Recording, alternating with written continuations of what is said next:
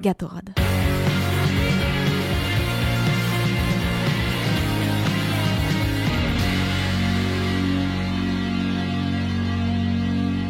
Ok, c'est le moment, c'est le moment, c'est l'instant. Déjà, comment ça va, Léo? Eh ben, ça va super, écoute, c'est lundi, mais, euh, mais c'est toujours bien parce qu'on est à Radio Campus. C'est ça. Bon, même si Plon on est toujours de bonne humeur, on est toujours content. Aujourd'hui, qui plus est, effectivement, t'as raison, c'est une édition spéciale parce que c'est euh, un grand moment, comme mine de rien, pour moi. Je suis très content de proposer ça aujourd'hui. Euh, ça va être ma première interview en direct avec un invité exceptionnel. Je suis très content de le recevoir aujourd'hui. Mais avant, je vais passer en revue mon ami qui va m'accompagner aujourd'hui, qui n'est pas que mon ami, c'est aussi mon cousin, mon flibustier préféré. Comment ça va, Paul? Bah ça va très bien, Louis, et toi? Bah, ça va très bien. Moi, je suis très content de t'avoir avec moi aujourd'hui. Bah Euh, on est vraiment super content, on s'est préparé parce qu'on voulait vraiment être prêt pour aujourd'hui. Aujourd'hui, nous allons recevoir quelqu'un que j'ai déjà reçu euh, dans mon émission. C'est un- une personne que- qui a accepté gentiment de venir aujourd'hui. C'est Clément Carpentier. Bonjour, comment allez-vous? Eh, bonjour à tous et bah, je suis très heureux de venir avec vous à ce micro, à découvrir aussi cette émission. Donc euh, voilà, j'espère qu'on va passer un bon moment ensemble. Oh, Normalement, ça devrait bien se passer. On devrait se débrouiller. Euh, on va faire comme ce qu'on avait fait avec euh, vous la dernière fois. C'est vous introduire en quelques mots, tout simplement, avec euh, votre nom, votre prénom, votre âge, votre profession et depuis combien de temps vous l'exercez. Alors, moi je m'appelle Clément Carpentier, euh, j'ai 33 ans aujourd'hui, donc je suis de 1990 et donc je suis journaliste à Radio France et à l'équipe en particulier aujourd'hui. Donc euh, voilà un peu mon, mon parcours. J'ai surtout beaucoup travaillé au sein de Radio France. Donc euh, ici localement c'est France Bleu Gironde. Mhm. Après il y a toutes les antennes nationales aussi, France Info, France Inter, France Culture. Tout ce que vous connaissez. Depuis maintenant un an et demi, je travaille aussi pour le journal L'équipe, donc voilà Mhm. le quotidien sportif. Et puis sinon, euh, je suis aussi passé pas mal euh, pendant quelques années euh, par le quotidien euh, 20 minutes, donc voilà, Mhm. qui existe notamment à Bordeaux, qui a une antenne à Bordeaux. Donc voilà un petit peu mon parcours. J'ai surtout touché à la radio et donc à la presse écrite, pas forcément la, la télévision, en tout cas pas jusqu'à maintenant. Pas tout de suite encore. Non, Pas encore. exactement. On espère que ça, ça arrivera un jour. Euh, je voulais revenir rapidement sur euh, le jour où euh, on s'est plus ou moins rencontrés, on a commencé à prendre contact. C'était pour que je vienne avec vous assister à un match des Girondins de Bordeaux dans la zone des commentateurs, qui pour moi c'était un gros moment parce que c'était, j'étais, j'étais un peu avec des étoiles dans les yeux, j'étais un peu comme un gamin à découvrir un peu les, les coulisses, comment ça se passe, etc. Et je me suis demandé, est-ce que lorsque vous avez fait votre premier match au commentaire, est-ce que c'était un peu comme ça? Est-ce qu'on a encore euh, ses quand on connaît pas euh, Est-ce qu'il y Euh, avait cette impression-là? J'ai envie de dire euh, oui et non. Euh, évidemment, il y a toujours euh, un petit stress, quelque chose, surtout quand on fait du commentaire en direct Mm. comme moi via la radio. Quand vous êtes journaliste de presse écrite, c'est un petit peu différent. Pareil, beaucoup de stress quand on fait de la télévision, parce que là en plus il y a l'image et tout ça et tout. Vous êtes en direct non-stop, donc vraiment c'est quelque chose d'assez impressionnant. Ouais, c'est surtout impressionnant les premières années, voire la, la première fois euh, qu'on y va, notamment par rapport aussi aux personnalités qu'on peut rencontrer. Euh, ça, c'est surtout, ça fait bizarre aussi euh, au tout début. Et puis finalement, après, avec le temps, on s'y fait. Euh, voilà, moi, ça fait quand même plus de 10 ans maintenant que je travaille dans ce métier, que je vais dans les stades, que je rencontre des gens. Donc voilà, donc aujourd'hui, ça me fait plus grand chose, on va dire ça comme Oui. ça. Après, euh, quand on fait du direct, si quand même ça c'est un stress perpétuel, bah, je veux juste prendre un exemple. hein. Euh, ce soir, donc ce lundi soir, je vais animer une émission euh, en direct, pareil à la radio. Mhm. Alors c'est pas au stade, mais voilà, c'est une heure d'émission en direct. Bah, vous êtes tous aussi stressés que le premier jour, j'ai envie Ouais, de vous dire. Donc voilà, il y a de peut-être plus, d'aisance au micro, mais c'est pas pour ça qu'avant vous êtes moins stressé, j'ai envie de Mhm. dire. C'est ça. Et justement, moi, je me suis demandé par rapport à ça, parce qu'on sait maintenant que ça fait des années, euh, maintenant que vous êtes euh, journaliste, commentateur sportif, euh, je me suis demandé, parce que ça peut parfois être peut-être un peu redondant de temps en temps, effectivement, de faire entre guillemets plusieurs fois la même chose. Comment, par exemple, vous avez fait, vous, pour garder toujours cette passion, cette énergie? Alors après, ça, ça dépend vraiment de la personnalité de chacun et de ses envies dans le métier de journaliste.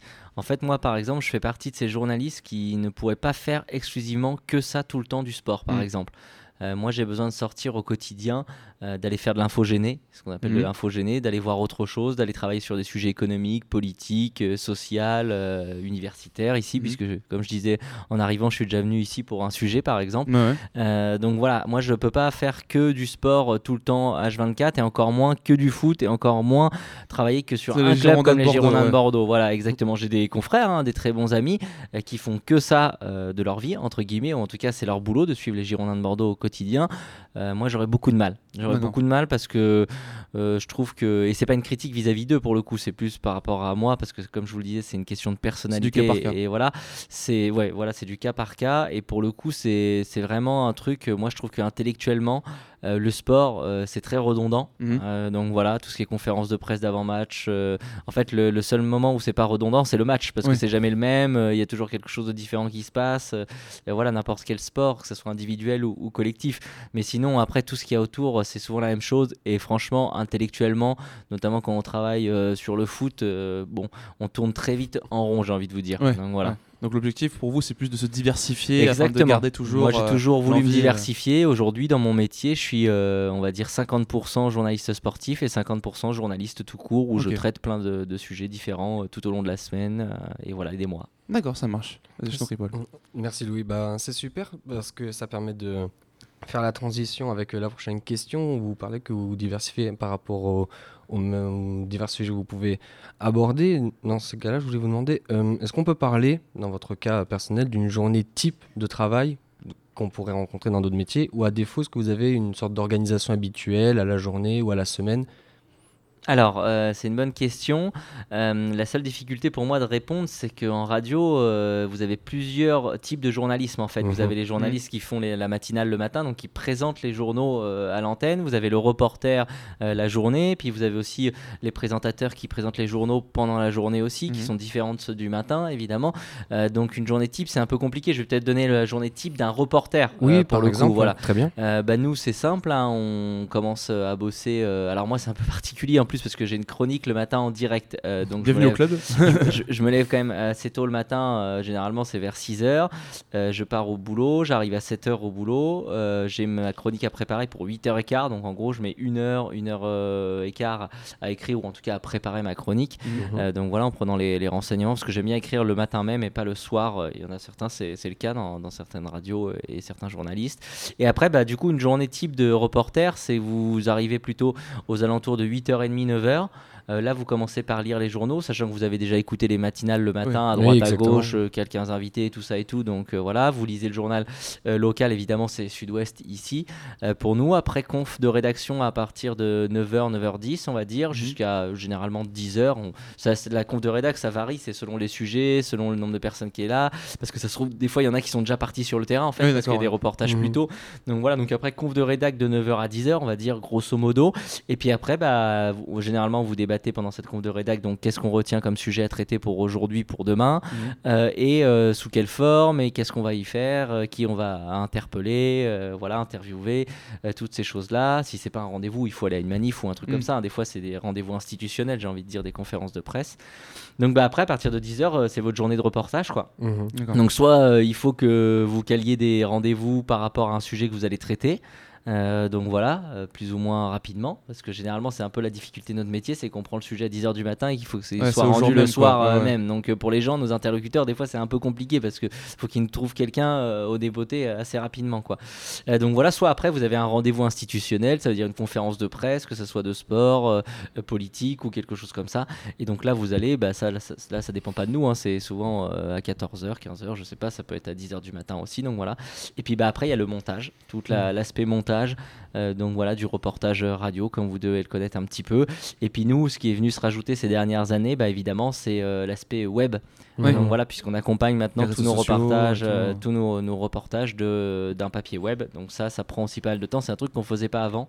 Donc voilà. Mais euh, voilà S'adapter en permanence, en Ouais, fait. hein. exactement. Il faut s'adapter en permanence. Le soir, des fois, on a des éléments qui passent dans les journaux. Donc peut-être que des fois, il y a un gros fait divers qui tombe en plein milieu de l'après-midi. Donc il va falloir aller faire un papier Ouais. pour le soir. Donc on décroche Mhm. pendant quelques instants de son sujet, euh, où on a un deuxième sujet qui se rajoute. Et puis après, bah, ça se finit euh, la journée vers 19h. J'ai envie de dire Mhm. quelque chose comme ça quand c'est une journée que- qui se passe correctement. Après, c'est Mhm. toujours la difficulté de notre métier. C'est que plus il y a des choses qui tombent tard dans la journée, bah, plus vous allez finir tard aussi. Oui, justement, Voilà, j'avais faut essayer de- demandé euh, faut essayer de rebondir dessus. Quoi. la gestion des, des imprévus, entre Ah bah. guillemets, euh, comment derrière, euh, en équipe, il faut vite réagir. en Bah fait. voilà, c'est ça, faut très vite réagir. Donc c'est pour ça qu'il y a un rédacteur en chef qui est là. Et puis après, il voit par rapport à où en sont les reporters généralement dans la journée Mm. de leur reportage. Et là, il dit bon bah moi j'ai déjà bien avancé, pratiquement tout fini. Donc bah est-ce que tu peux te mettre là-dessus On fait des ça. arbitrages, quoi, derrière. Exactement, Mm. c'est Ouais. que des arbitrages qui sont faits par le rédacteur en chef ou sinon toi-même toi-même, tu peux te proposer évidemment pour dire bah moi ça y est, j'ai fini mon sujet. Si vous voulez, je peux m'y coller. Je vais passer deux trois coups de fil, Mm. voir, vérifier l'information, et puis voilà.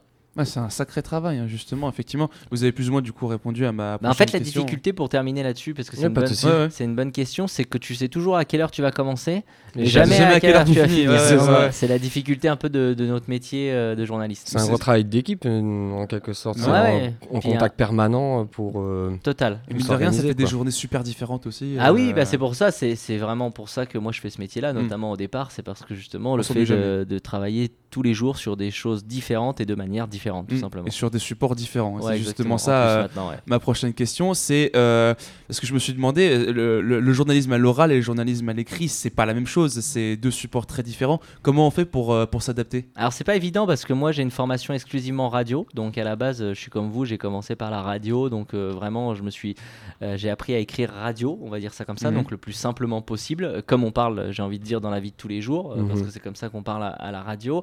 Et après c'est vrai que je suis passé dans la presse écrite et là c'était pas évident parce que du coup euh, on découvrait, on découvre une nouvelle manière de travailler. Bon après j'étais pas non plus euh, dans, je travaille pas non plus au monde, j'ai envie de vous Mhm. dire. Euh, 20 minutes ça reste ça reste ça reste un et puis je faisais pas une chronique ou un édito ou ce genre de Oui, choses voilà. donc voilà euh, 20 minutes c'est comme le parisien c'est que du factuel c'est-à-dire que vous travaillez que sur du factuel, c'est du reportage avec des faits tout simplement. Donc il n'y a pas besoin non plus de, de maîtriser, d'avoir une prose exceptionnelle. Il n'y a pas de subjectif quoi là-dedans. Non, il y a moins de subjectif, j'ai envie de, de dire, quoi, que si vous travaillez avec un, pour un journal, par exemple, Ouais. qui est orienté politiquement, que ce soit Le Figaro, le Journal du Dimanche aujourd'hui, ou Libération, ou l'Humanité, évidemment, là, c'est un peu différent.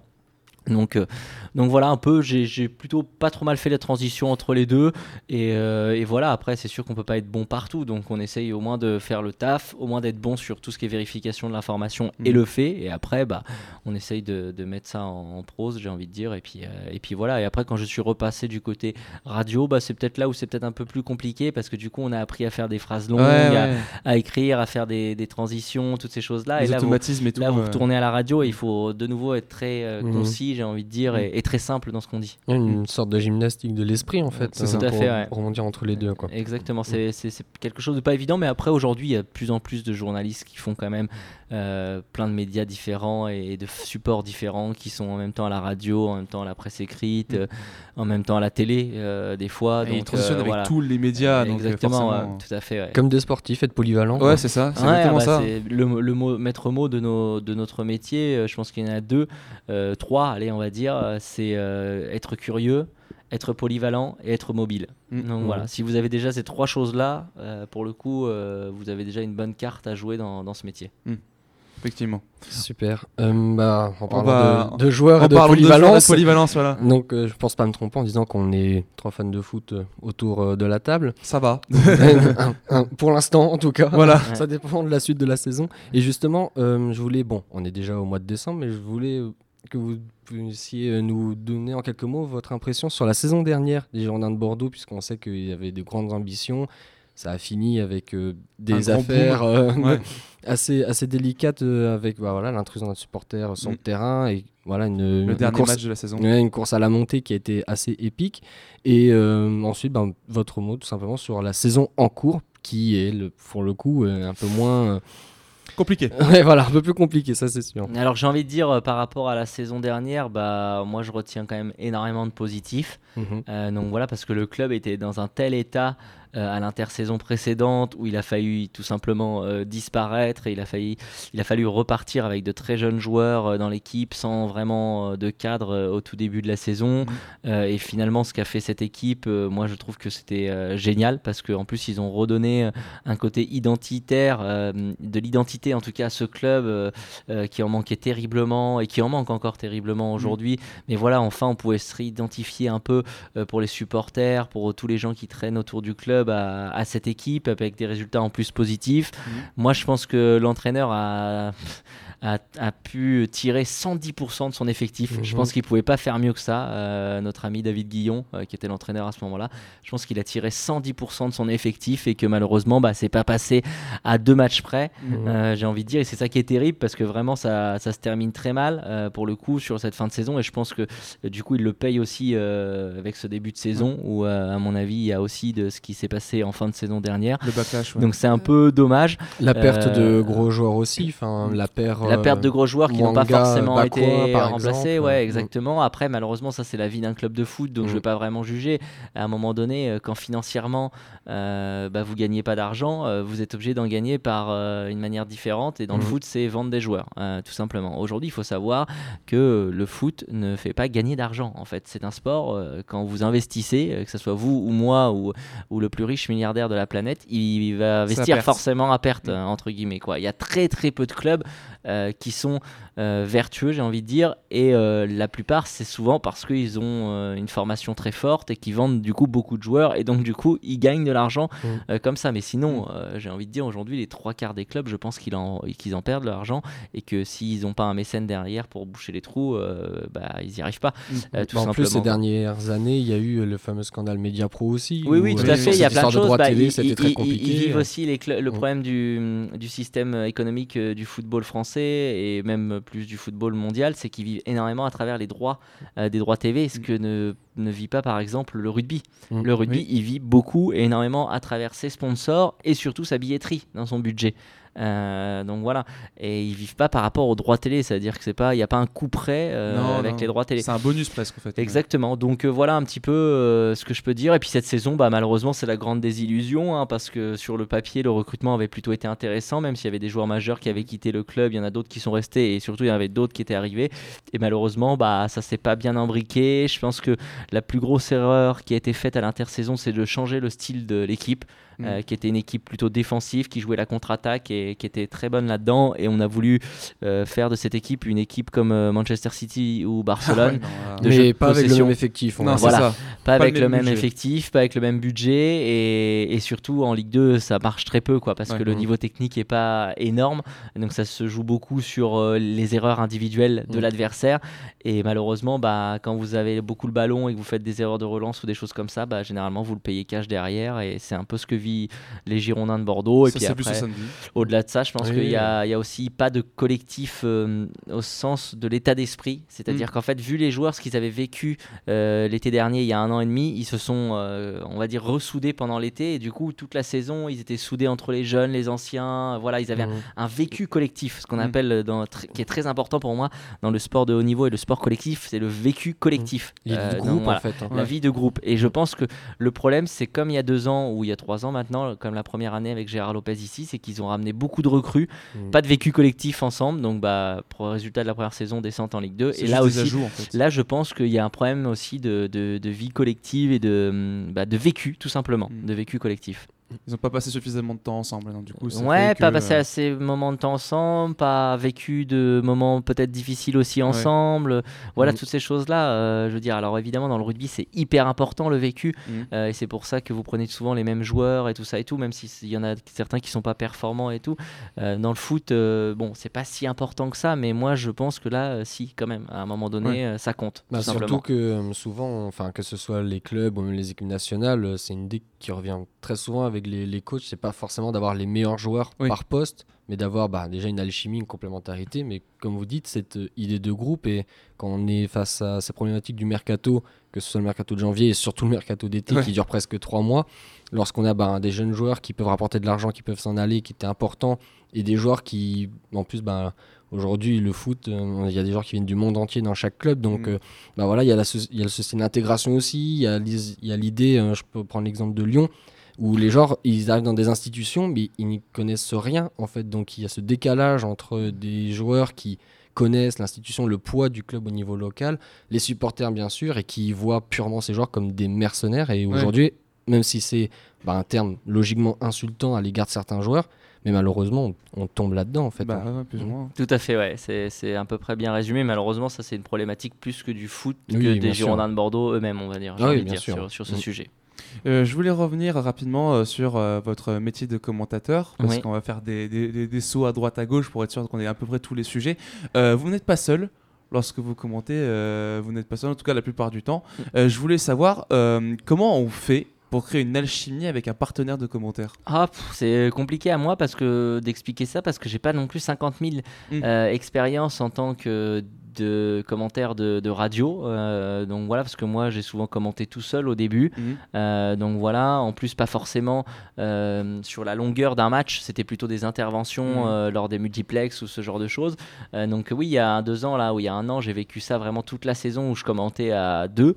Euh, j'ai envie de dire, bah après ça se fait naturellement. J'ai envie de dire, le principal c'est qu'il y ait toujours un commentateur journaliste et plus à côté un consultant. Mhm. Euh, par exemple, j'ai jamais commenté trop avec deux journalistes en même temps, parce que là, on peut se marcher sur les pieds, des choses comme Ça trois personnes. Donc voilà, micro, donc euh, euh, voilà. Vous, souvent, vous êtes le journaliste, donc vous expliquez ce, que, ce qui se passe sur le terrain, ce que vous voyez, vous faites de la description pure et dure, et à côté, il fait de l'analyse, en fait, plus ou moins. Bon, vous aussi, vous avez le droit de faire de l'analyse, euh, parce que vous n'êtes pas neuneux, mais Mm. je veux dire, en gros, c'est vraiment, faut bien se répartir les, les, les tâches, et en fait, après, l'échange, lui, il est complètement naturel. Pour Oui. le coup, il n'y a pas de, il y a pas monde de sait quoi faire. Ouais, pas de- exactement. d'accord. C'est, c'est, pour le coup, il y en a un qui s'arrête, l'autre prend, voilà, il n'y a pas de souci, quoi, à ce niveau-là. D'accord, ça Mm. marche, ça marche. Maintenant, une petite question euh, sur euh, vos habitudes de travail. Euh, on sait que les sportives et les sportifs professionnels peuvent avoir des petits rituels en avant-match. Est-ce que c'est le cas pour vous en tant que commentateur? Bah, en tant que commentateur sportif, je pense que ça, c'est comme tous les commentateurs sportifs. euh, on a un cahier avec la composition des équipes, le maximum d'informations sur chaque joueur individuellement, Mhm. le maximum d'informations euh, sur les équipes. Alors, ce qui est marrant, c'est que la plupart du temps, vous remplissez votre cahier de plein de chiffres et plein de choses et vous en dites pas le quart à Ouais. la fin du match. quoi. Donc, euh, voilà. Mais c'est important d'avoir ce support parce que commenter pendant une heure et demie, euh, autant vous dire que des fois, sur le terrain, il se passe pas grand chose. Donc, si vous n'avez pas. euh, grand chose à dire vous à côté Mm. en termes d'illustration de chiffres voilà de choses qui parlent et tout Combler aux le gens, vide peu, voilà combler le vide bah, ou même l'avant-match par exemple Mhm. les avant-matchs aussi il faut préparer son avant-match euh, et tout donc voilà un peu l'habitude qu'on a tous c'est vraiment d'avoir le maximum d'informations sur nous pour justement euh, pouvoir bah, combler euh, tous ces moments un peu de blanc j'ai envie de dire à Mhm. l'antenne où il se passe pas grand chose sur le terrain Mais justement, ces moments blancs, ces moments blancs là, ça arrive, je pense, à un peu tout le monde, hein, lors de matchs ou juste d'interviews ou ce genre de choses là. Je me suis toujours demandé parce que moi, des fois, j'ai un peu de mal. Est-ce que vous vous êtes déjà réécouté? Alors ça, ça dépend aussi vraiment de la personnalité de chaque journaliste pour le coup. Euh, ça, c'est vraiment une problématique qui est propre à chacun. Et par exemple, moi, je vais vous faire une confidence, je ne me réécoute jamais. Hmm, Euh, donc je peux pas vous pareil. dire si c'est bien ou si c'est pas bien. Euh, donc voilà, après je me réécoute évidemment quand je monte mes reportages. Oui, le sûr. reportage, je le réécoute 10 fois, 15 fois. Mais quand je fais des directs, euh, je me réécoute rarement. Euh, après, je sais pas si c'est une bonne ou si c'est une mauvaise chose. Euh, Il y a des gens qui se réécoutent euh, tout le temps. Euh, donc voilà, moi c'est plutôt je relis mon écriture des fois Mhm. euh, pour voir par exemple ici pourquoi je me suis planté ou, ou pas, euh, ce genre de choses. Mais ça vraiment, il n'y a pas de règle universelle, j'ai envie de dire, euh, pour le coup euh, au niveau des journalistes. D'accord, ça marche. Hum, Vous commentez en tant que supporter des Girondins de Bordeaux. Alors, comment on peut faire pour rester objectif lorsqu'on commente l'équipe que l'on supporte? Alors moi déjà à la base je suis pas supporter des Girondins de Bordeaux, donc euh, déjà Ah, ça bon, m'enlève problème réglé. Ça- Problème réglé. Ça m'enlève une belle épine du pied, même si je le suis devenu euh, au fur et à mesure du Mm. temps, parce que forcément, à force de suivre une équipe, euh, bah, vous commencez à la supporter, puisque en plus, plus ils ont de victoires, généralement, mieux plus c'est sympa de, Ouais, à commenter et à, dynamique. et à suivre. Donc, euh, donc voilà. Après, oui, de bah, manière générale, ouais. il faut essayer de garder sa, sa distance par rapport à son analyse. Ça veut dire que c'est toujours pareil. Moi, je vais prendre un bon exemple parce que du coup, moi, j'ai, je suis assez présent sur les réseaux sociaux et donc du coup, j'ai pas du tout la même, euh, je m'exprime pas du tout de la même manière. C'est-à-dire Mhm. que sur les réseaux sociaux, euh, c'est quelque chose de personnel. Donc je dis vraiment ce que je pense euh, et voilà. Donc des fois, ça, ça m'arrive d'aller assez loin dans, dans ce que je dis et tout ça et tout. Ça m'est déjà été reproché ça par le passé. Donc voilà. Mais par contre, je vais faire en même temps à côté le soir même l'article. Euh, pour le lendemain, le journal du lendemain ou le reportage, et là je vais être complètement objectif parce que là je suis dans mon rôle de journaliste et donc euh, du coup euh, je vais pas m'emporter, euh, commencer à sortir. le temps de noms- recul aussi. je vais pas ça commencer à sortir des noms d'oiseaux ou ce genre de choses là Mm. quoi donc voilà après moi c'est un peu particulier parce que en plus c'est une bonne question que vous posez parce que en plus moi je commentais pour la radio locale du Oui. coin Mm, donc mm. forcément Faire attention à l'antenne vous hein. avez forcément un côté un peu supporter bah alors que si vous commentez pour France Info ou RTL ou RMC ou euh, je sais pas ou, Mm. euh, ou même Radio Campus, tu vois. euh, bah si, si si vous commentez les Girondins de Bordeaux et que c'est Radio Campus Bordeaux, Bordeaux, voilà, vous allez voilà. supporter un peu dans votre voix, dans vos intonalités et tout ça. Mais sinon, pour le coup, non, il y a, il y a pas de supporterisme poussé à l'antenne, j'ai envie ça. de dire ça, quoi. Donc voilà, ça nous arrive des fois de critiquer l'arbitre, mais bon, c'est pas pour ça qu'on va s'emporter sur Bon, lui, ça, je quoi. pense que ça, c'est universel. hein, Oui, voilà, l'arbitre, exactement. hein. Mais donc voilà, il suffit juste de prendre bien le recul et de bien faire, euh, de bien faire les choses différentes si Mhm. on s'exprime à titre personnel, si on s'exprime au nom de son média, Ouais. euh, parce que c'est pas la, la même chose. Et des fois, euh, la frontière est, est Mhm. proche. de ouais, c'est ouais. pour ça, elle est très Elle est fine, ouais. Notamment, moi j'avais un, un exemple, c'est un de vos collègues, Julien B, euh, commentateur euh, notamment aussi pour les Girondins de Bordeaux, qui euh, lui à chaque match mettait ses notes et un commentaire pour chaque joueur des Girondins en fonction de leur performance. Et je trouvais ça intéressant de voir un peu la ligne entre la subjectivité et l'objectivité dans un commentaire. Euh, pour finir, euh, Monsieur Clément Carpentier, je sais pas si vous vous rappelez, mais à la fin de l'interview que j'avais fait avec vous, on avait des questions rapides justement Ah oui, pour apprendre à- chose. pour apprendre mieux vous connaître. Ouais, on fait. va un peu twister le concept, même si on va toujours garder euh, l'identité. C'est-à-dire qu'on va prendre euh, le 11 de départ des Girondins de Ouais. Bordeaux du match de ce samedi. Ouais. Et on va faire un truc très simple, c'est vous allez devoir nous dire si vous devez selon, selon vous le garder, le vendre ou le mettre sur le banc. Ah, lors du prochain match? C'est ça. Exactement. Bah après, c'est compliqué parce que on- c'est vous qui commencez par les noms, vous me les donnez ça. ou on, a- on va euh, vous donner chacun un nom sur le 11 de départ des que je garde par exemple pour jouer euh, contre Quevilly lors du prochain ça, match. C'est ça. Donc est-ce que vous les gardez, vous les mettez sur le banc ou alors dans le pire des cas vous les vendez euh, Après, en ça va- janvier. Voilà, Ah, ah, ça va à ah. la réserve, à l'entraînement. Non, non, euh, voilà. mais c'est parce que après, oui, c'est sur les prochains matchs. Vous avez envie de dire ça. pas forcément sur le prochain match, Non, non, plutôt c'est sur les prochains matchs, sur la saison, etc. Parce qu'il y a le Mm. mercato hivernal qui arrive. Donc c'est aussi pour voir un peu. On va commencer par le gardien, Rafael Strasnek. Bah, là, pour le coup, euh, bah, ils, peuvent- ils doivent le garder pour l'instant puisque l'autre gardien titulaire est blessé, donc euh, on peut difficilement faire autrement. Euh, donc oui, bah, sur les prochains matchs, il faut le garder forcément puisqu'il n'y a pas de numéro 3 euh, qui puisse les- le remplacer, j'ai envie de dire. D'accord. Alors, c'est le capitaine, donc il part avec un coup d'avance, mais Mm. Johan Barbet. Euh, bah, bien sûr, faut le garder. C'est l'un des meilleurs défenseurs de la division, même si cette année c'est un peu plus compliqué. Euh, euh, j'ai envie de dire, c'est encore l'âme du club. Euh, voilà. Euh, j'ai l'impression qu'aujourd'hui dans ce club, il n'y a plus que deux âmes c'est le virage sud et les ultramarines, et de l'autre côté, euh, sur le terrain, euh, Johan Barbet. Donc, euh, non, moi je le garde évidemment. D'accord. Stian Gregersen. Stian Gregersen, euh, bien sûr, je le garde aussi parce que même s'il vit une saison compliquée, euh, bah, je pense que de toute façon, il n'y a pas meilleur à son poste aujourd'hui dans l'effectif. Mhm. Donc voilà, euh, là il est blessé, donc malheureusement il jouera pas demain soir Ouais. euh, contre Quevilly-Rouen, mais, mais sinon bien sûr je le, je le garde en, en tant que titulaire. D'ailleurs, on avait constaté avec Paul que lui, avec un autre joueur, c'était le meilleur, notamment aligné ce samedi. Mhm. Euh, Euh. Clément Michelin, qui est pas toujours titulaire euh, cette saison. Exactement, mais là qui est revenu de blessure, euh, qui apporte quand même pas mal dans son côté droit. J'ai envie de dire, bah là je le garde aussi autant que titulaire lors du prochain match et, et des prochains matchs parce que de toute façon son remplaçant naturel c'est Malcolm Bokele Mm. Et Mm. Malcolm va peut-être devoir dépanner au poste de défenseur central dans les prochaines semaines. Et en plus, après, au mercato, il risque peut-être de quitter le club aussi. Donc, Mm, forcément, Clément Michelin, il va garder son poste d'arrière droit jusqu'à la fin de la saison, je pense. Très bien. Danilo Ignatenko. Euh, Danilo Niatenko, je le maintiens là en ce moment. Je le maintiens dans l'équipe parce que bah, justement, c'est lui qui a apporté cet équilibre que cette équipe n'avait pas du tout depuis le début de la saison. euh, depuis trois matchs, euh, voilà, qu'il est titulaire. euh, notamment, je pense aux victoires contre Annecy et contre le Paris FC où il a vraiment équilibré cette équipe. En plus, il a plutôt pas été mauvais techniquement. Mhm. Contre 3, pareil, il a équilibré l'équipe, même si je l'ai trouvé un peu plus en difficulté. D'ailleurs, il a été sorti par son entraîneur assez rapidement. Mais non, aujourd'hui, à son poste, c'est pareil. Le petit Kazubi, il n'a pas montré assez de choses. Et après, il n'y a pas d'autres vraiment numéro 6 qui peuvent jouer euh, à son poste. Donc ça bouge pas. Pedro Diaz. Euh, Pedro Diaz, je le garde, euh, même si euh, aujourd'hui je trouve qu'il est en grande difficulté sur ces dernières semaines et que on devrait peut-être donner sa chance à Issouf Sissoko au même poste. Euh, donc voilà, le voir peut-être un peu plus souvent. Euh, je pense que Pedro Diaz, malheureusement, on a trop tiré euh, sur lui et sur la corde et donc je pense que physiquement il est, il est dans le dur là aujourd'hui et donc c'est compliqué. Après, ça reste un joueur euh, pour moi un petit peu au-dessus du niveau de la Ligue 2 et qui est capable de donner un bon ballon à, à n'importe quel moment. Donc euh, moi je le maintiens quand même dans l'équipe. D'accord. Gaëtan Weisbeck.